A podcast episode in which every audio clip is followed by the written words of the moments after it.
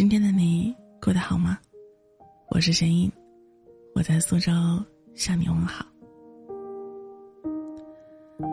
阿瓜是我认识的人里面最漂亮的女孩，认识她是因为我们在租房软件合租了同一间房，见面一聊，发现还是下周一起入职同一家公司，这么有缘分，不交个朋友，似乎都不太说得过去。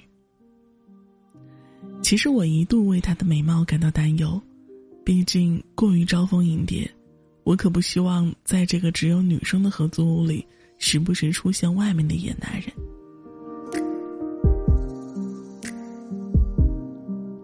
还好，阿瓜问我的第一句话就是：“你是单身吗？”我还没来得及回答，他立马蹦出第二句话：“要不要加入不脱单联盟？”我心想。美女的组织果然清新脱俗，问他：“你这联盟有多少人呀？”他说：“就他一个人。”他告诉我，这是由于他刚毕业就被家里催得烦死，所以临时起意创建的组织，想要壮大队伍，以表自己的单身决心。他的形象在我心里立马高大了起来，不近男色的高冷冰霜女神，佩服。说真的，我无数次的设想过，如果我跟她一样漂亮，那我肯定要当一个海王，左边一个彭于晏，右边一个刘昊然，然后让他们为我争风吃醋，这才不枉来一趟人间。可阿瓜确实如他而言，拥有高尚的情操，绝不玩弄异性的感情。不熟的异性朋友约他聚餐，到餐厅以后，他发现，原来两个人一对一也能称作聚餐。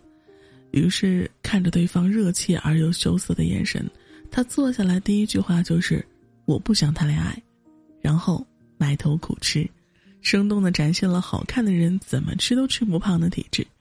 然后趁对方上厕所的时候，悄悄的买单离开。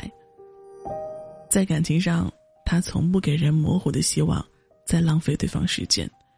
虽然这样往往就成了对方眼里冷酷无情的坏人，可是他说。宁可当坏人，也好过开启一段不合适的感情，然后分手时把责任全部推给对方，去当一个好人。有的人之所以渣，恰恰就是因为他们从来不愿意被当做坏人。同事姐姐热心的要给阿瓜介绍对象，问阿瓜喜欢什么样的男生，我们都觉得怎么也得温柔善良、英俊阳光、一心一意、二环三套四居房吧。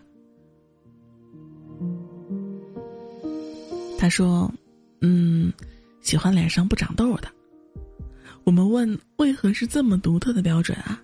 他说：“你想啊，温柔、帅气、有钱这些东西都是很容易变的，但脸上长痘是真的很难消掉。”我们无言以对，纷纷表示确实挺有道理。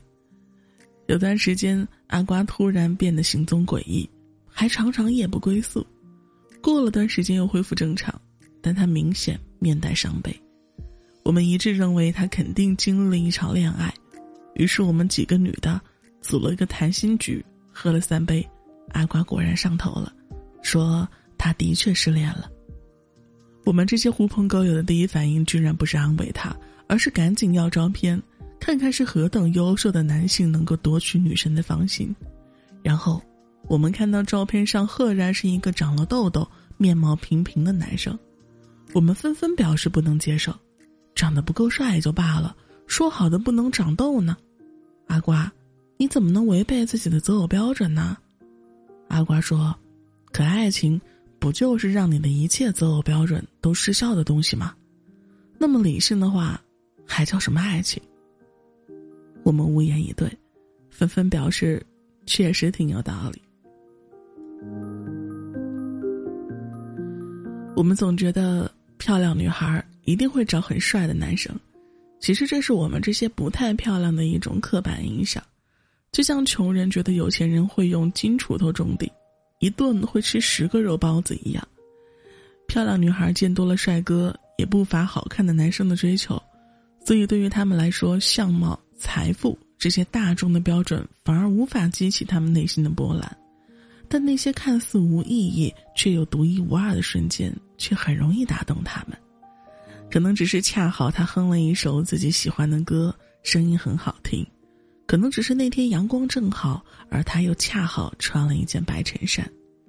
于是阿瓜就这样爱上了一个普通的男孩，而男生又往往是一种单纯的动物，无论有钱还是没钱，帅还是丑，他们都只喜欢漂亮的，所以他们顺理成章的在一起了。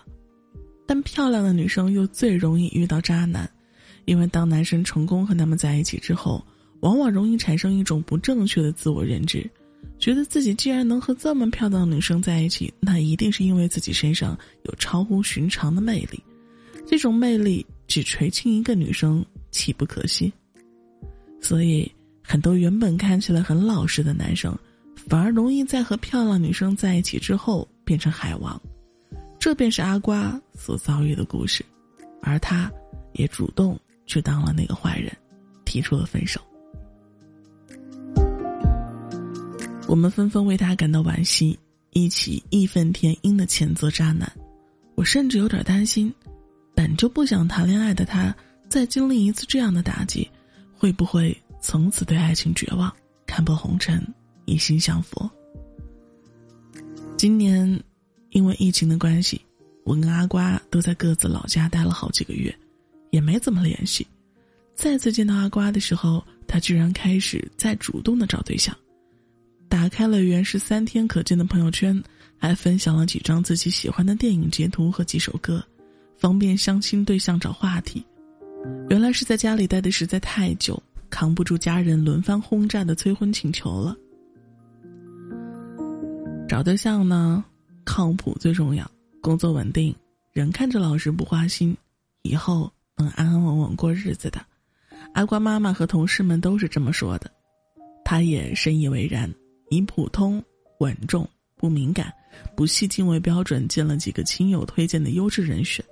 见完又觉得根本就聊不来，第五次相亲回来后，他告诉我，大家都在指导我该找什么条件的，可我不想跟条件谈恋爱呀，我想爱人。你说那种一上来就跟我说他在省会有房子的，我要怎么回他呀？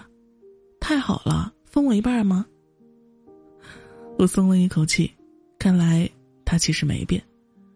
我知道他在等一个看了他朋友圈的电影截图后，能跟他说。好巧啊！我也喜欢这个的人，或者是跟他一起去蹦蹦跳跳的人。他们都说这些东西太虚无缥缈了，什么情啊爱呀，过个几年还不是一潭死水。现在只顾眼前的话，我以后会后悔的。我也尝试过告诉自己要找合适的，可我总想着万一呢。这一次聊天之后，他不再去相亲。又成了从前那个阿瓜。阿瓜的经历其实也给了我很大的启发：顺顺利利的爱情本就是稀缺品，即便对于漂亮女孩也是一样，对于我们这些平凡的人来说更是如此。很多时候，面对感情，我们只有两个选择：遗憾和后悔。喜欢却不敢去爱，多年之后再回想起，就只剩。假如当时勇敢一点，会怎样的遗憾？但当时假如真的勇敢了一点，多年之后可能也只剩，当时是不是被沙子迷了眼？怎么会喜欢上他的后悔？生活不是高考的选择题，一定有一个正确解，也可能是两个错误解的二选一。遗憾或后悔的苦，好像每个人不可避免的都要尝一些。那么究竟该选哪一个呢？我想，我会选择后悔吧。因为后悔其实会让我们成为更好的人，而遗憾呢，只会让我们在今后的日子里想要加倍补偿回来，最后往往做出加倍后悔的事情。就好像五月天在歌里唱的：“我从不怕爱错，就怕没爱过。”虽然世界上并没有后悔药，但人在后悔之前，好像都不知道自己会后悔。就好像我家的小狗，一想到十多年后它不可避免的要先于我离开这个世界，我就会十分难过。但我还是愿意给它买最好的罐头。就好像一切条件都大大的写着“不合适”三个字，可能某天会向现实投降。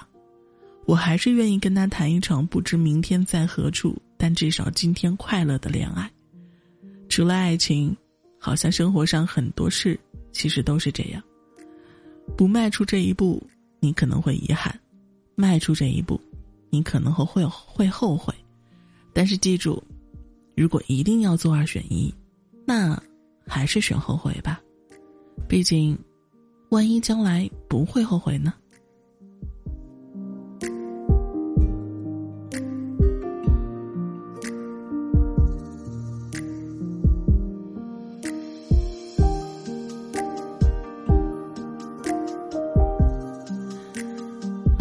今天的故事就到这里分享完毕了。如果你有你的故事和你的经历，也可以分享给我，可以通过添加我的微信好友发送到我的微信，同时呢，也可以添加我们的 QQ 群，然后编辑好邮件之后发送到群主的 QQ 邮箱就可以了。